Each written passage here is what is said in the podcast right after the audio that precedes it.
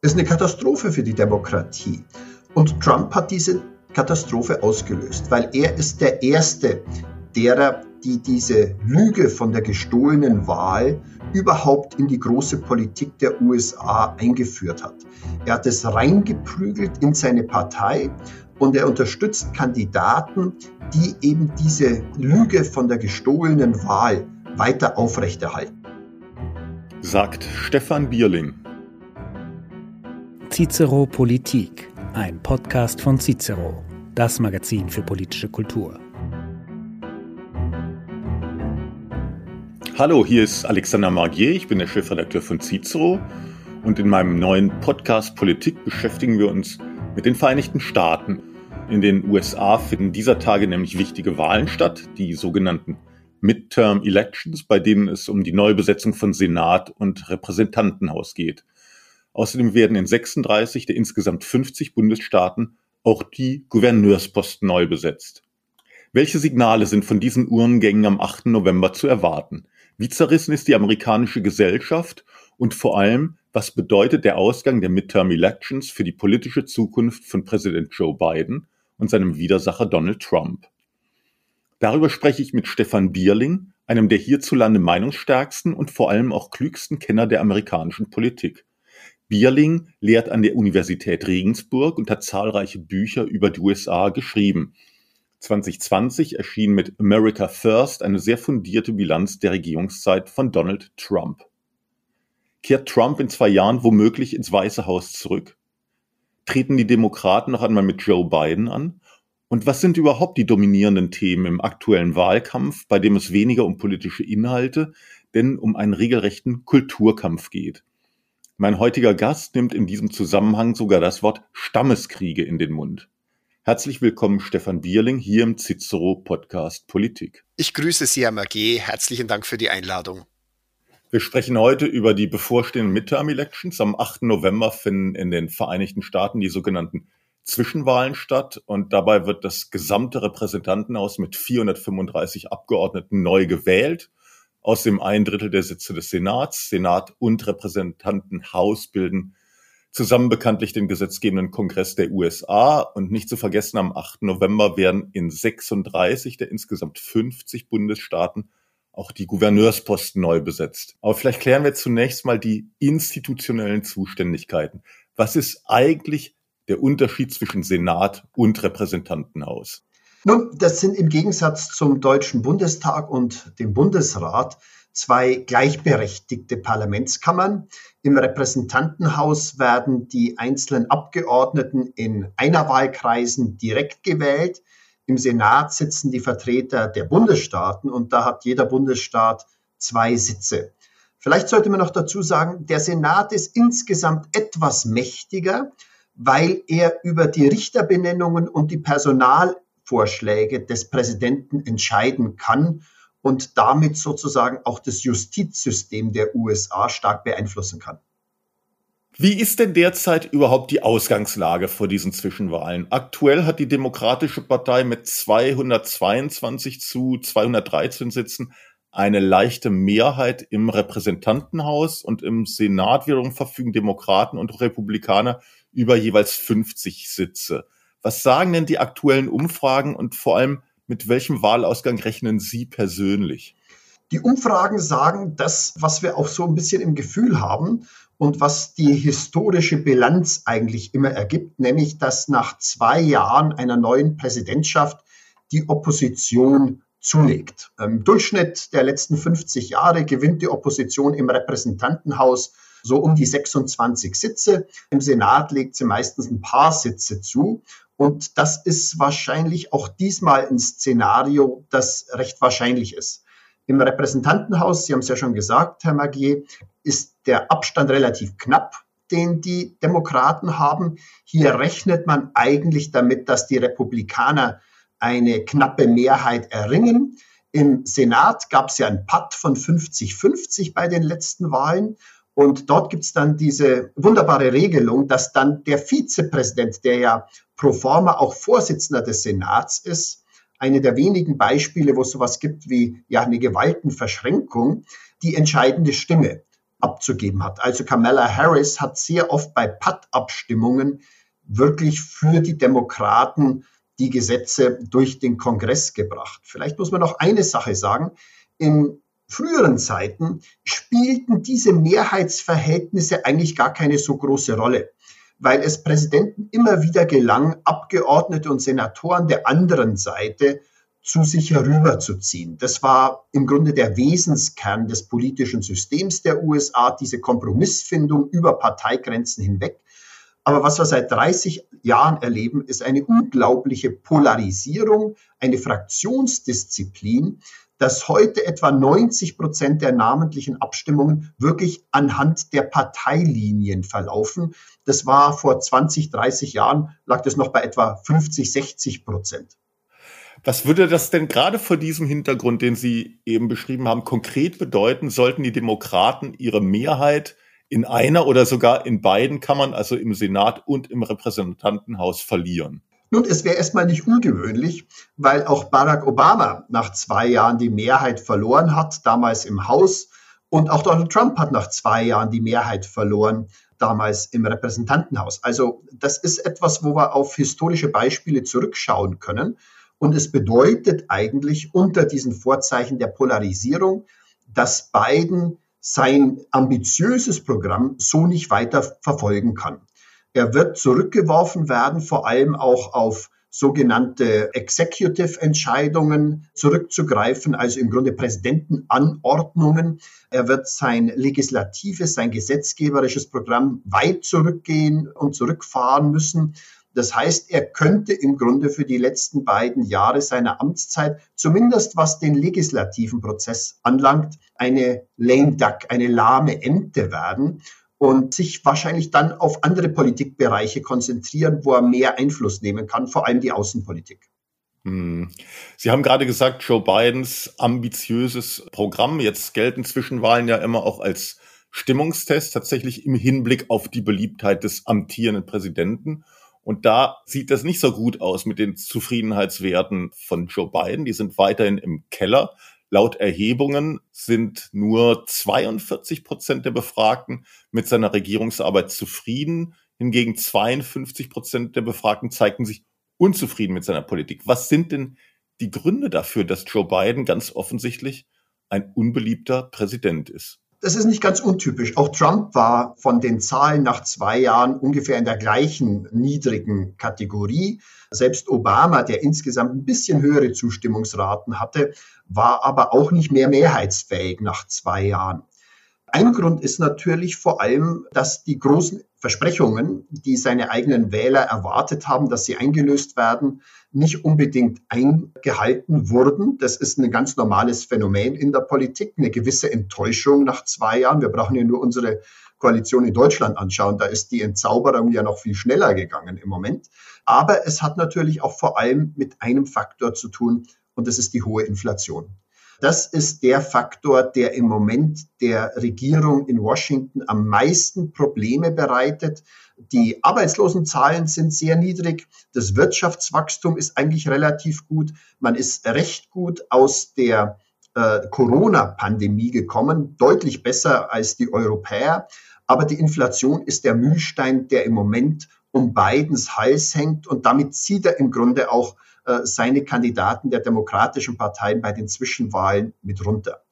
Aber ein Wort muss man vielleicht noch sagen. Man darf diese Zustimmungsraten für den Präsidenten jetzt nicht schon als Indikator nehmen, dass er in vielleicht zwei Jahren keine Chance mehr hat zu gewinnen.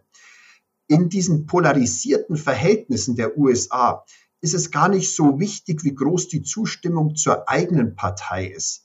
Wichtiger ist, dass man den Spitzenkandidaten und die Partei der anderen Seite mehr hasst, als dass man die eigene liebt. Der Hass und die Verteuflung der anderen Seite haben sich erwiesen als die höchst motivierenden Gründe, letztendlich zu Wahlen zu gehen und für die eigene Partei zu stimmen. Das heißt, daran sollte man jetzt im Grunde noch nicht zu viel reininterpretieren, ob Biden dann in zwei Jahren wirklich vielleicht gar nicht mehr antritt oder äh, keine Chancen auf den Sieg hat, das ist erstmal noch weit weg. Trotzdem möchte ich noch mal auf eine Aussage zurückkommen, die Sie gerade gemacht haben. Sie haben gesagt, Die Wählerschaft von Joe Biden ist enttäuscht, er habe seine Versprechungen nicht eingehalten. Was waren denn, nur um das nochmal in Erinnerung zu rufen, was waren denn die zentralen Versprechungen von, von Biden? Nun, was er versprochen hat am Anfang, war im Grunde ein grundsätzlicher Umbau der USA in Richtung Sozial- und Wohlfahrtsstaat. Da wollte er gigantische Programme auflegen, äh, zum Schluss sogar ein 3,5 Billionen, 3500 Milliarden Programm, um soziale Ungleichheit, was in den USA stärker verbreitet ist als bei uns und was vor allem für die Linken in seiner Partei das zentrale Wahlkampfthema war, zu bekämpfen. Und da ist er im Kongress gescheitert, vor allem im Senat, weil dort ein Abgeordneter, Joe Manchin aus West Virginia, der ist ein extrem konservativer Demokrat, dieses äh, Riesenprogramm nicht unterstützen wollte. Im Endeffekt gab es dann ein abgespecktes Programm, aber diese Riesenambitionen sind gerade auf der politischen Linken dann doch wie ein Soufflé in sich zusammengebrochen. Im letzten könnte man heute argumentieren, das war vielleicht gar nicht so schlecht. Warum? Hätte Joe Biden weitere Billionenbeträge in die Wirtschaft gepumpt, wäre es noch schwieriger, die Inflation einzudämmen. Und Joe Manchin kann sich heute quasi nicht nur als politischer, sondern auch als inhaltlicher Sieger fühlen, weil er im letzten doch etwas für stärker ausgeglichene Haushalte gekämpft hat als Joe Biden und ihm damit vielleicht äh, sogar einen gewissen Rettungsreif zugeworfen hat. Aber es gibt dann doch Gruppen in der Demokratischen Partei, die mit diesem ja, linksmoderaten Kurs von beiden nicht ganz glücklich sind.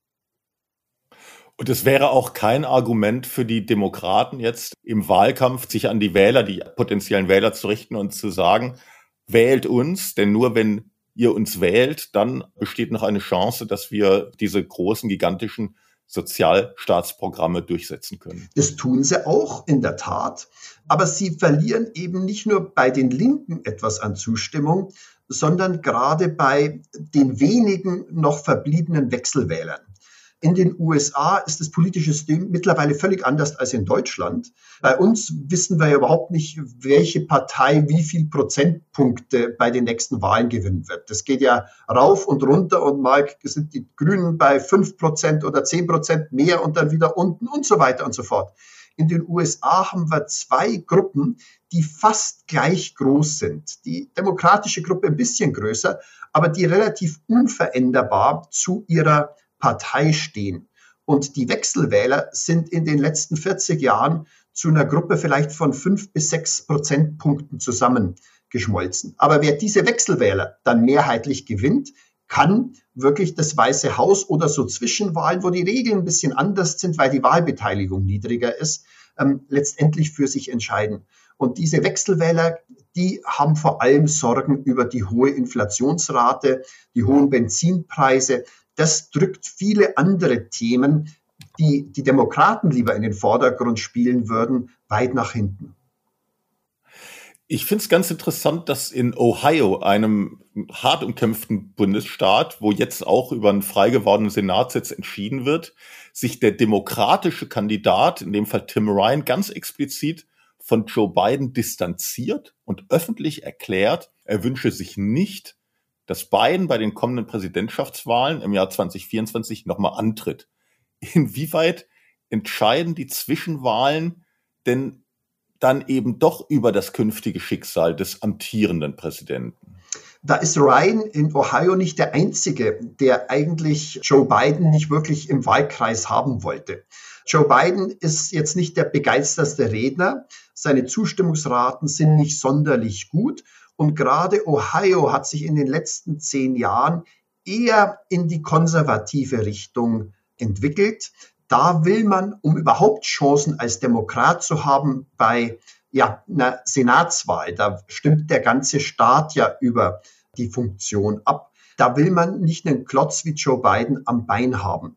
Ryan hat sich auch deutlich in der Mitte positioniert. Er würde also, wenn er gewählt würde, ein rechter Demokrat sein im Senat. Er ist ein paar Prozentpunkte hinter Vance, seinem Gegenkandidaten, der die volle Unterstützung von Donald Trump hat. Also auch das ist sozusagen eines der entscheidenden Rennen in den USA, die uns etwas Aufschluss geben könnten, wie denn die Konstellation für die Präsidentschaftswahl in zwei Jahren sein würde. Ähm, bei Trump bin ich ziemlich sicher, dass er antreten wird. Äh, Biden äh, könnte eine starke Wahlniederlage jetzt durchaus bewegen, vielleicht doch seinen Verzicht auf eine erneute Kandidatur bekannt zu geben im Januar oder im Februar. Sie haben gerade Vance erwähnt, JD Vance, der Gegenkandidat von Tim Ryan in Ohio, ist ja eine interessante Figur. Der hat vor einigen Jahren ein Buch geschrieben, Hillbilly Elegy, kam eigentlich eher von der linken Seite und ist jetzt ein Kandidat von Trumps Gnaden. Mich würde mal interessieren, wie Sie die Figur JD Vance einschätzen. JD Vance kommt aus den Appalachen, einem der ökonomisch und sozial schwierigsten Gegenden der USA.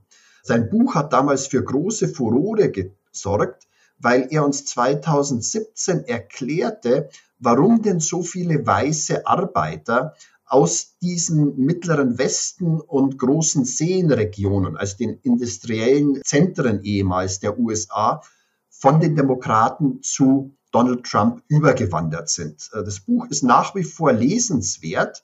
J.D. Vance war jetzt nie wirklich ein Liberaler oder ein Linker, aber er war so etwas wie ein aufgeklärter Republikaner, der es geschafft hat, aus sehr schlechten Umständen der Familie, viele Drogenabhängige, Arbeitslose und so weiter, sich hochzuarbeiten zu einem Star-Journalisten im Grunde, zu einem Star auch Banker und hat dann eben sehr schnell, wie viele Republikaner, die völlig gegen Trump waren vor drei, vier Jahren, die Kurve gekriegt und ist dann nach Mar-de-Lago gepilgert, um sich den Segen von Trump abzuholen. Und Trump liebt solche Leute.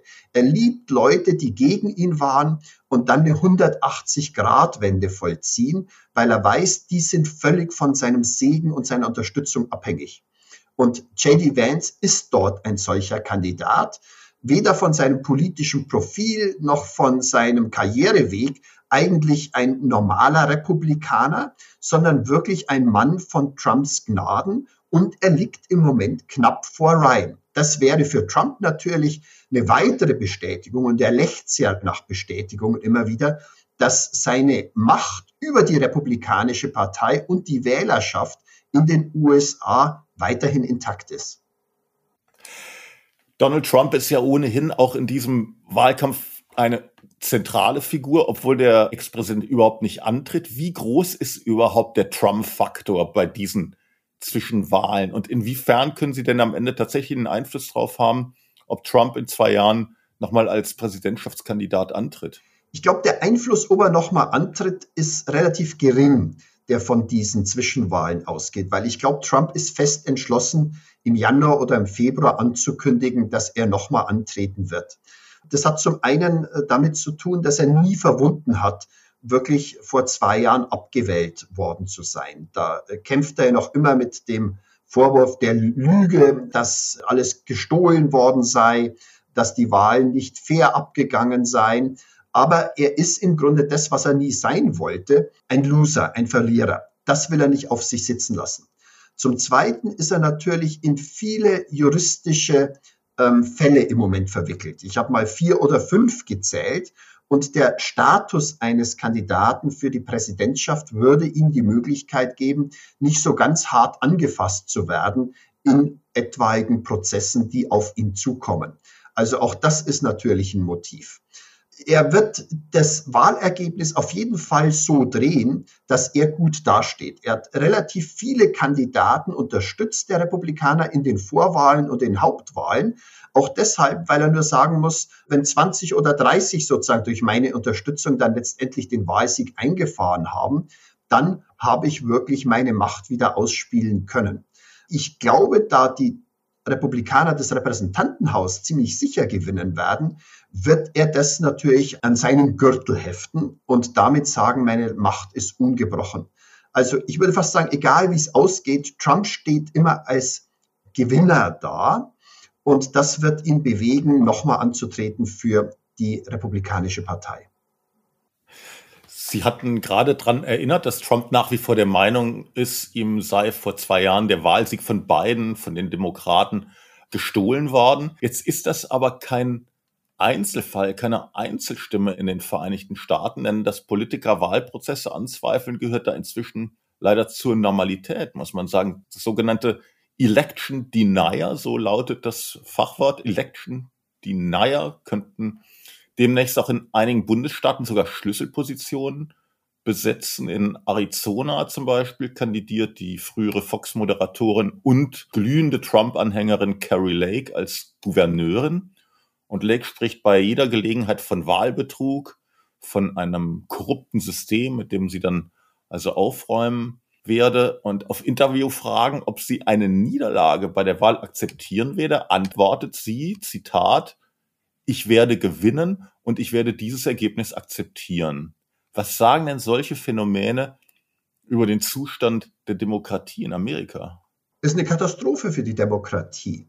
Und Trump hat diese Katastrophe ausgelöst, weil er ist der Erste derer, die diese Lüge von der gestohlenen Wahl überhaupt in die große Politik der USA eingeführt hat.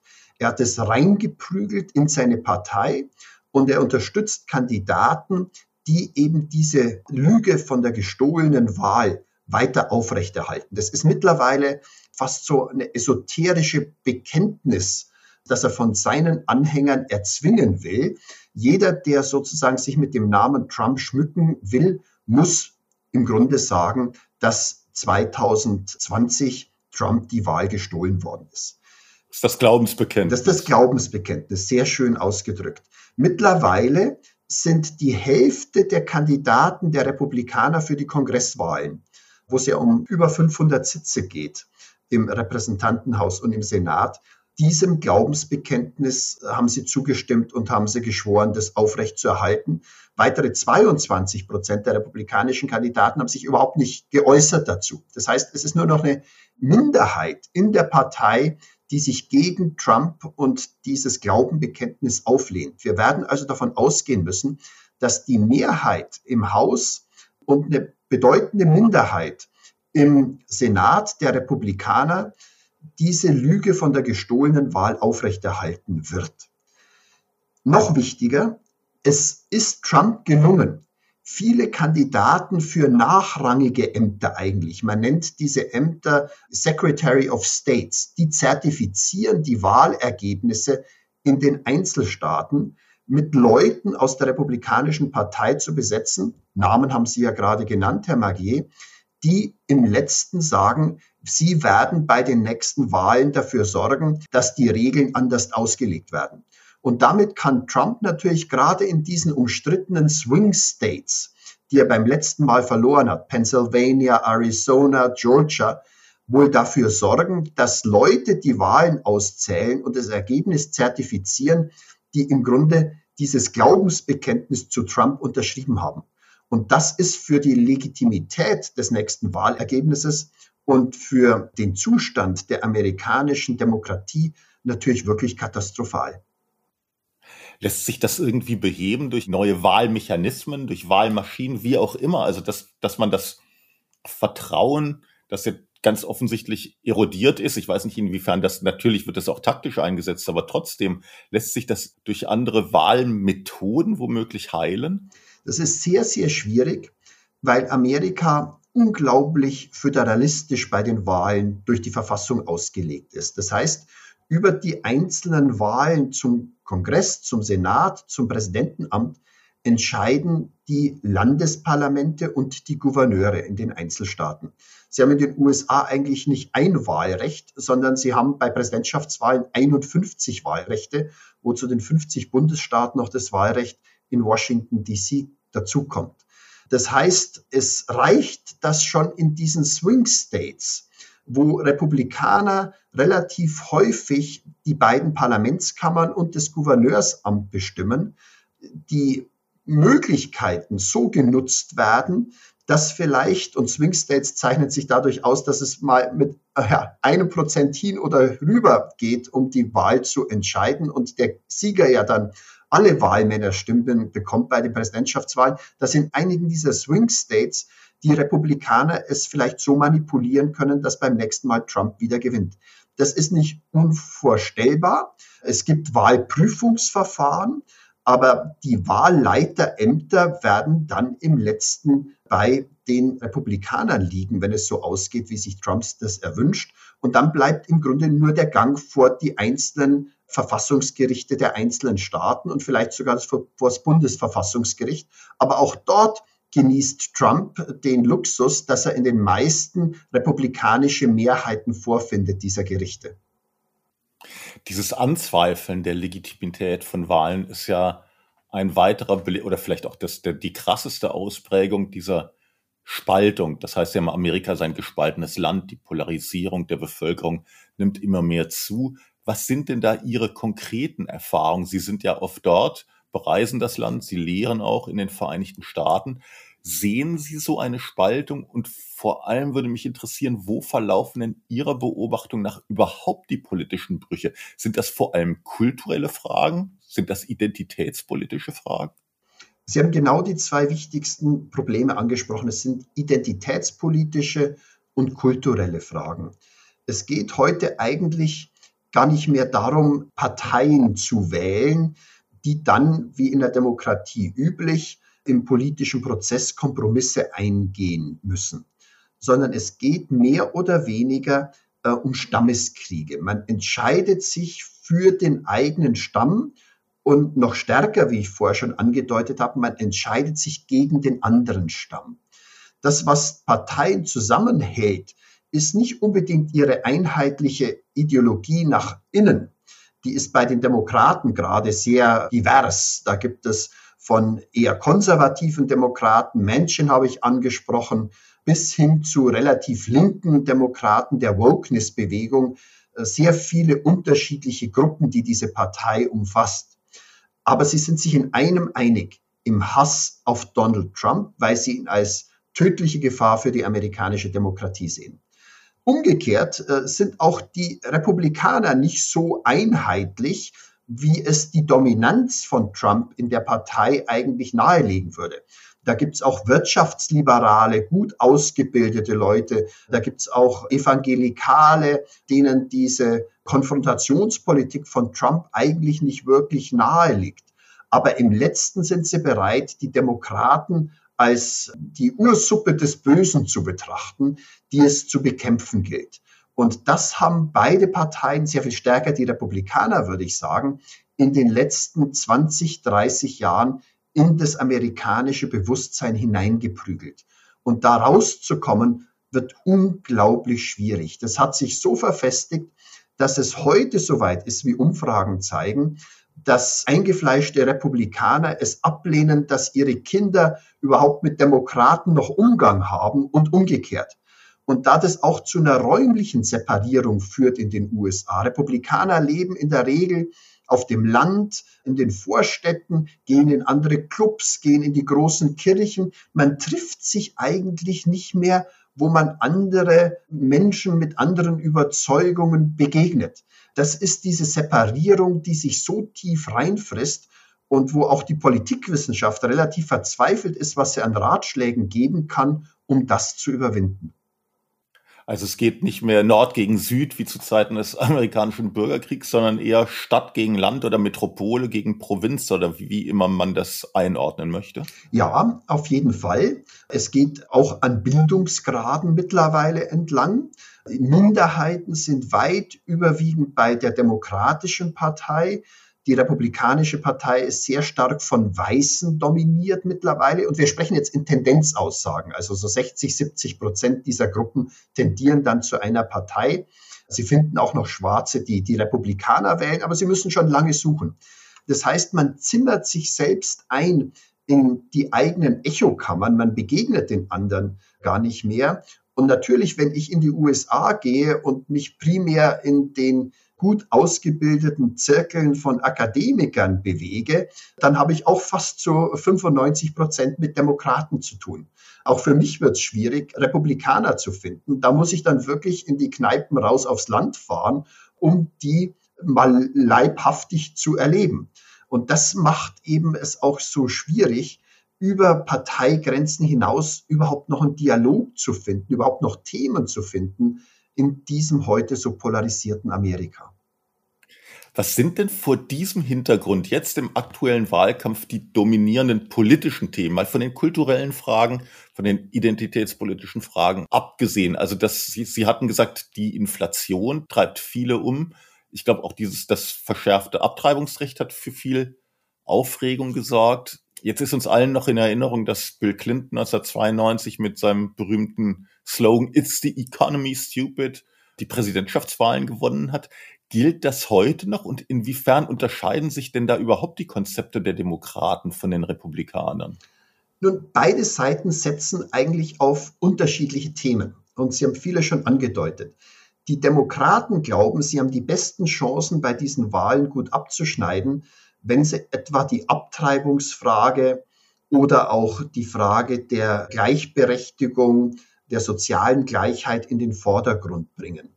Das wären ihre klassischen Themen und da hat das Urteil des Bundesverfassungsgerichts vom Juni ihnen durchaus einen kurzzeitigen Aufschwung gegeben in den Umfragen. Die Republikaner setzen darauf, dass vor allem die Inflation das große Thema sein wird. Das ist äh, das alle überwölbende Thema, das sie in den Wahlkampf reintragen. Und das scheint im Moment wieder stärker bei den Leuten anzukommen. Das heißt, wir haben im Grunde zwei völlig unterschiedliche Agendas, wie man diesen Wahlkampf bestreiten will. In den Lösungen, wie man mit Inflation umgeht, haben beide Seiten eigentlich keine wirklich sehr auseinanderdriftenden und guten Antworten. Im letzten ist es vor allem auch eine Frage, wie die Zentralbank ihre Zinspolitik weiterentwickeln wird. Und da sind sich die beiden Parteien, das würden sie gar nicht zugeben, aber weitgehend einig, dass die Inflation jetzt rausgedrängt werden muss die Republikaner brauchen im Moment auch nicht wirklich gute Rezepte zu haben. Die verweisen einfach darauf, unter Trump war die Inflationsrate sehr viel niedriger. Biden ist verantwortlich für die hohen Preise, vor allem auch an den, fürs Benzin. Und da reicht im Grunde in der Wahl die äh, Möglichkeit, Stimmung gegen die herrschende Regierung zu machen. Als Opposition ist man eigentlich nie verpflichtet, bessere Lösungen anzubieten. Insofern geht es im Grunde, wer diese Welle im Moment besser reitet und das kommt im Moment doch den Republikanern mehr zugute. Inwiefern spielt denn Außenpolitik im Wahlkampf in Amerika eine Rolle? Aus europäischer Sicht hat man natürlich ständig den Ukraine-Krieg vor Augen. Ist das denn überhaupt ein Thema im Moment in den Vereinigten Staaten, insbesondere auch im Wahlkampf? Es ist ein kleines Thema. Es gibt jetzt einige republikanische Abgeordnete, unter anderem auch von McCarthy, der wahrscheinlich Sprecher des Repräsentantenhauses der Republikaner werden könnte, der sagt, wir müssen doch erstmal an unsere Wähler zu Hause denken und sollen nicht so viel Geld an die Ukraine schicken. Aber ich glaube, das ist jetzt ein bisschen gepluster vor den Wahlen, wo es immer sehr gut klingt, dass man sich um die Sorgen und Nöte der heimischen Wähler kümmert. Insgesamt sind die beiden Parteien in den zwei alles überwölbenden außenpolitischen Fragen, nämlich Unterstützung der Ukraine gegen die russische Aggression und Kampf gegen die Hegemonieansprüche Chinas relativ geschlossen. Also da sehe ich nicht, dass selbst bei einem Wahlsieg der Republikaner diese beiden politischen Fragen wirklich sehr umstritten würden, in Nuancen vielleicht. Aber da könnte Biden auch mit dem Verlust von einer Mehrheit in einem oder in beiden Häusern seinen Kurs wohl weiter verfolgen. Hat denn der Ausgang jetzt dieser Zwischenwahlen überhaupt irgendeinen Einfluss auf das Verhältnis der USA zu Europa jetzt im Allgemeinen und womöglich auch zu Deutschland im Besonderen? Wir sind ja doch sehr interessiert an dem Ausgang dieser Wahlen, deswegen sprechen wir ja auch miteinander. Aber tangiert uns das tatsächlich konkret? Ich glaube nicht so stark, wie viele befürchten. Warum? Weil trotz dieser Gespaltenheit Amerikas in zwei feindliche Stämme, wie ich gerade ausgeführt habe, viele Themen, die Europa und insbesondere Deutschland angehen, zwischen den Parteien gar nicht so umstritten sind. Denken Sie etwa daran, beide Parteien sind heute keine freihändlerischen Parteien mehr, sondern protektionistische Parteien. Beide Parteien unterstützen mittlerweile massive Industriepolitik, auch im Bereich etwa der Ansiedlung neuer Chipfabriken oder im Umweltbereich. Das haben sie in den letzten zwei Jahren über die Parteigrenzen hinaus beschlossen.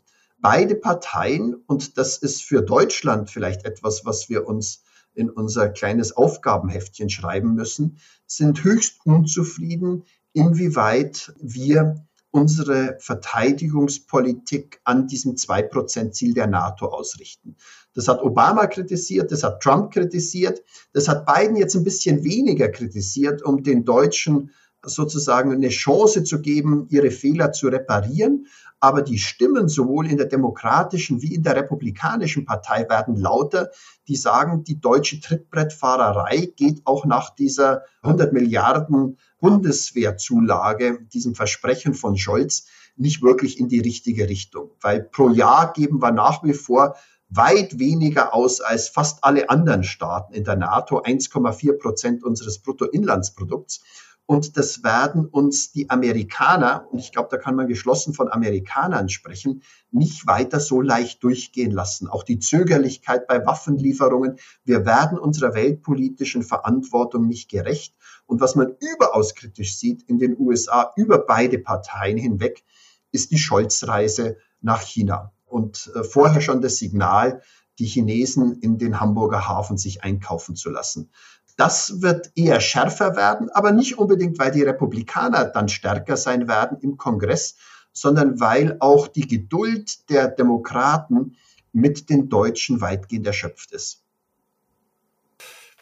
Sie hatten ja das Hegemoniestreben Chinas gerade erwähnt. Tatsächlich fordert China mehr oder weniger explizit die westlich dominierte Weltordnung heraus, Russland zumal. Der Kurs wird zunehmend konfrontativ und Sie hatten das auch gerade benannt, dass Washington gegen China de facto ein Chip-Embargo verhängt hat. Also wir erleben derzeit faktisch einen globalen Wirtschaftskrieg. Wie schätzen Sie denn in diesem Zusammenhang die Chancen der Vereinigten Staaten ein? Langfristig oder mittelfristig? Ich sage etwas, was ähm, noch nicht wirklich so mehrheitsfähig ist, aber von dem ich zutiefst überzeugt bin in dieser Neuordnung der Welt, die im Moment am Laufen ist, zwischen den USA, Querstrich dem Westen und China, haben wir im Westen und haben vor allem die USA sehr gute Chancen. Warum? Die USA genießen einmalige Vorteile auf dem Planeten. Nicht nur den Schutz durch zwei große Ozeane und die Nachbarschaft von zwei sympathischen Ländern wie Kanada und Mexiko, das sind Vorteile, die weder Russland noch China haben, die die größte Zahl an Nachbarn haben, 14 jeweils, die sich alle bedroht fühlen. Die Amerikaner haben diesen großen Binnenmarkt. Die Amerikaner haben ihre Basen, Militärbasen rund um den Planeten. Und die Amerikaner haben von diesen drei Konkurrenten, wenn man es mal so nennen will, die beste demografische Perspektive. Die chinesische äh, Bevölkerung wird massiv schrumpfen. Das sehen wir schon jetzt. China wird alt, bevor es reich war. Die demografische Situation Russlands ist eine einzige Katastrophe. Amerika ist der einzige große Staat, wenn man diese drei plus die EU nimmt, der wirklich demografisch zulegt. Und das kombiniert mit den physischen Voraussetzungen der geografischen Lage ist ein Pfund, das mich davon ausgehen lässt, dass die Zukunft nicht so vorgegeben ist, wie viele meiner Kollegen sagen, nämlich die schon von einem chinesischen Jahrhundert sprechen. Ich glaube, das westliche, das amerikanische Jahrhundert wird nicht so schnell verschwinden und vielleicht noch mal stärker zurückkommen, wie viele meiner Kollegen annehmen. Ein letzter Satz vielleicht noch. Lange Zeit sah es so aus, als ob die großen Fehler der internationalen Politik nur im Westen gemacht würden. Denken Sie an den Irakkrieg, denken Sie an Afghanistan. Äh, es sah so aus, als ob die autoritären Staaten, Russland und China, ihre Vorteile massiv anhäufen und ausspielen würden. Und jetzt sehen wir ganz plötzlich eigentlich, dass die katastrophalsten Fehler in Peking und in Moskau gemacht werden. Der Einmarsch in der Ukraine, der totale Krieg gegen die Ukraine ist der größte geostrategische Fehler, den ein Staat nach 1945 gemacht hat. Und diesen Fehler macht Putin. Und ein zweiter gigantischer Fehler ist in Peking beheimatet. China ist viel zu früh auf einen Aggressionskurs eingeschwenkt. Es schmiedet Koalitionen gegen sich zusammen. In der Covid-Politik sehen wir, wie katastrophal es ist, wenn man seinen eigenen Kurs nicht mehr revidieren kann. Was vor zweieinhalb Jahren noch aussah als überlegene Strategie der Corona-Pandemie-Bekämpfung, bindet China heute in einen Dauerlockdown runter, das wirtschaftliche Auswirkungen hat, das sich von der Welt abschottet.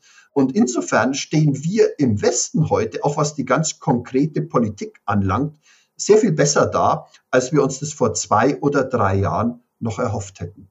Gut, aber wir sehen eben auch, dass die gesellschaftlichen Bindekräfte schwinden, gerade in den Vereinigten Staaten. Sie haben es ja eindrücklich dargelegt. Die Demokratie wird untergraben, Wahlen werden in Zweifel gezogen. Das sind ja nicht unbedingt Voraussetzungen, die für eine gloriose Zukunft sprechen. Im Inneren gebe ich Ihnen völlig recht. Das amerikanische politische System, wie einige europäische politische Systeme, schauen Sie sich nur die Kapriolen in Großbritannien oder Italien an. Wir gehen durch eine massive Belastungsprobe, von der wir nur hoffen können, dass wir sie einigermaßen in den Griff bekommen in den nächsten Jahren. Allerdings ist außenpolitische Handlungsfähigkeit, und über die haben wir uns ja gerade unterhalten, in diesem Wettbewerb mit den Rivalen in Peking und Moskau, nicht alleine abhängig, vielleicht gar nicht so stark abhängig von der innenpolitischen Demokratiefähigkeit. Wir sehen ja zum Beispiel, dass Großbritannien in der Unterstützung der Ukraine, obwohl sie drei Premierminister verschlissen haben, und von einem Tohu Wabohu ins nächste stürzten, in dieser Unterstützung der Ukraine sehr viel geschlossener, sehr viel aktiver, sehr viel äh, engagierter sind als etwa die doch demokratiepolitisch nicht so geforderten Deutschen. Das heißt, es gibt auch Militärapparate, es gibt außenpolitische Apparate, die langfristige strategische Interessen von Demokratien verfolgen können obwohl diese Demokratien im Inneren etwas wanken. Und das würde mir die Zuversicht geben, dass wir etwas abstrahieren können von dem Blick auf die innenpolitischen Kapriolen und sagen können, vielleicht sind es im langfristigen Wettbewerb mit unseren Rivalen doch diese grundsätzlichen Vorteile, die die Demokratien genießen, die uns im letzten, ich möchte jetzt nicht von einem Sieg sprechen, aber unser System gegen den Ansturm der Barbaren aus Peking und Russland verteidigen lassen helfen. Das ist schon fast ein tolles Schlusswort. Trotzdem möchte ich Ihnen eine letzte Frage stellen, ganz einfache Frage oder vielleicht auch gar nicht so einfach.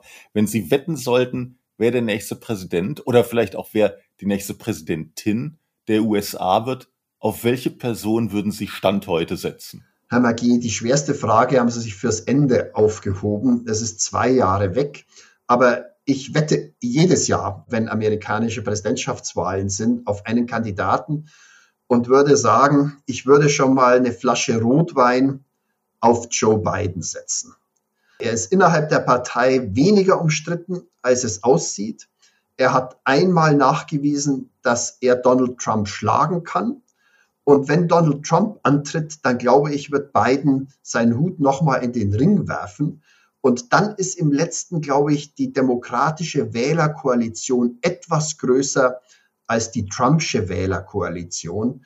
Und deshalb würde ich sagen, der alte Mann, der durchaus seine Seniorenmomente hat und manchmal viele Dinge durcheinander bringt, hätte wahrscheinlich die besten Chancen, wiedergewählt zu werden. Nicht, weil er so toll ist, aber weil die Mehrheit der Amerikaner Trump mehr hasst als Joe Biden.